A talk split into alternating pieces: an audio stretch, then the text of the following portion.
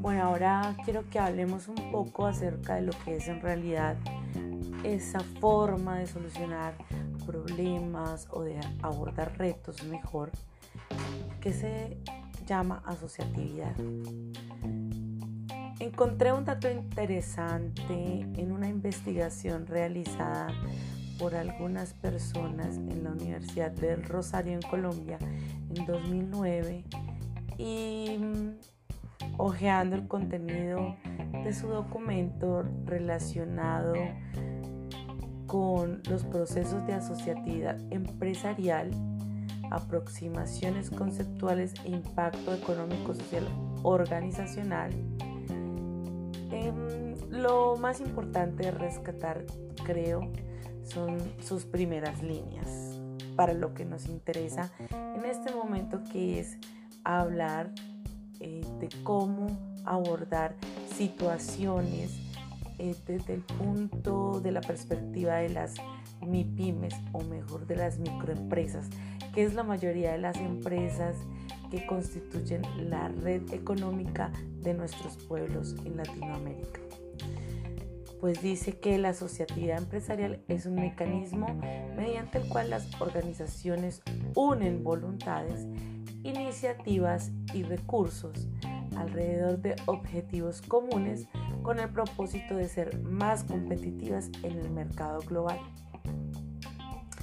En este caso ellos están, en este documento, están analizando tres tipos de asociatividad eh, que se denominan distritos industriales, clúster o clúster y redes de empresa.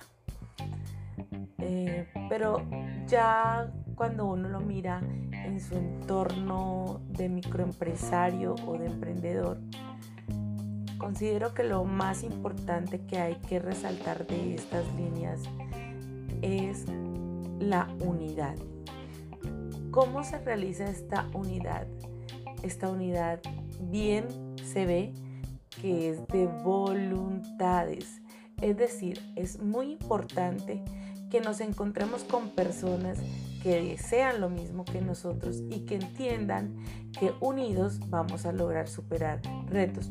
Por ejemplo, las economías de escala que constituyen una manera de disminuir algunos costos. Eh, ese tipo de cosas se puede mejorar si lo hacemos de forma eh, unida en grupo. Pero yo no puedo unir a una persona a mi grupo si ésta no quiere o eh, comete actos desleales con el grupo que estamos tratando de fortalecer. Aquí es cuando hay que entender que es muy importante la capacitación. No necesariamente una capacitación reglamentada, eh, que sea sincronizada, como se dice ahora que estamos en el tiempo ya de, del COVID, de esta gran pandemia, em, no necesariamente. Es lograr contenidos, obtenerlos y leerlos e interiorizarlos y hacer un análisis y una reflexión de qué sirve para mí. Si tiene la oportunidad, tiene el tiempo y lo desea hacer de tomar formación eh, en tiempo eh, de forma real o física, o virtual de forma sincrónica, pues también es bueno hacerlo. Pero definitivamente siempre hay que reflexionar. Entonces, eh, quiero que les quede muy claro y que podamos seguir en otra oportunidad recordando que eh, la asociatividad es un mecanismo, es una forma como se unen voluntades iniciativas que yo le llamaría más proyectos y recursos porque sin recursos no hay nada. No necesariamente tienen que ser dinero porque ese puede ser uno de los objetivos de la, eh, del grupo asociativo que puede ser una asociación, bueno aquí están hablando de unos grupos más grandes, pero en el caso que nos ocupa puede considerarse como una asociación, eh, una gremiación, entonces nuestro tiempo es un recurso. El tiempo es el recurso más valioso que tenemos y el que no se puede recuperar. El tiempo va pasando y eso nos enseña. ¿Con qué objetivo nos unimos? Eh, para lograr algo que definimos y lo hacemos común. Tenemos que estudiar, encontrarnos, conocernos y reconocernos para ver qué hay que hacer, como se denomina la serie de estos episodios de podcast. Si nosotros no nos comunicamos, pues no vamos a saber qué está haciendo el otro. Así que, en conclusión, ¿qué hay para hacer en este tema?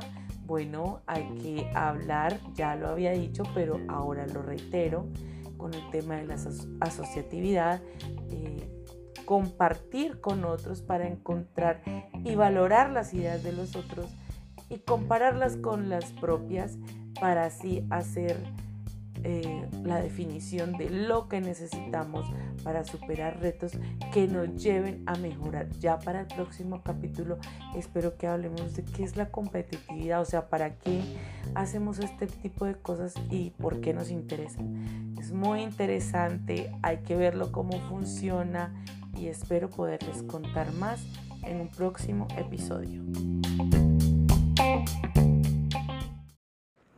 Apreciado comerciante, buenas noches. Habla Nadia Escobar, presidenta de la Asociación de Comerciantes de TAME AMCOT.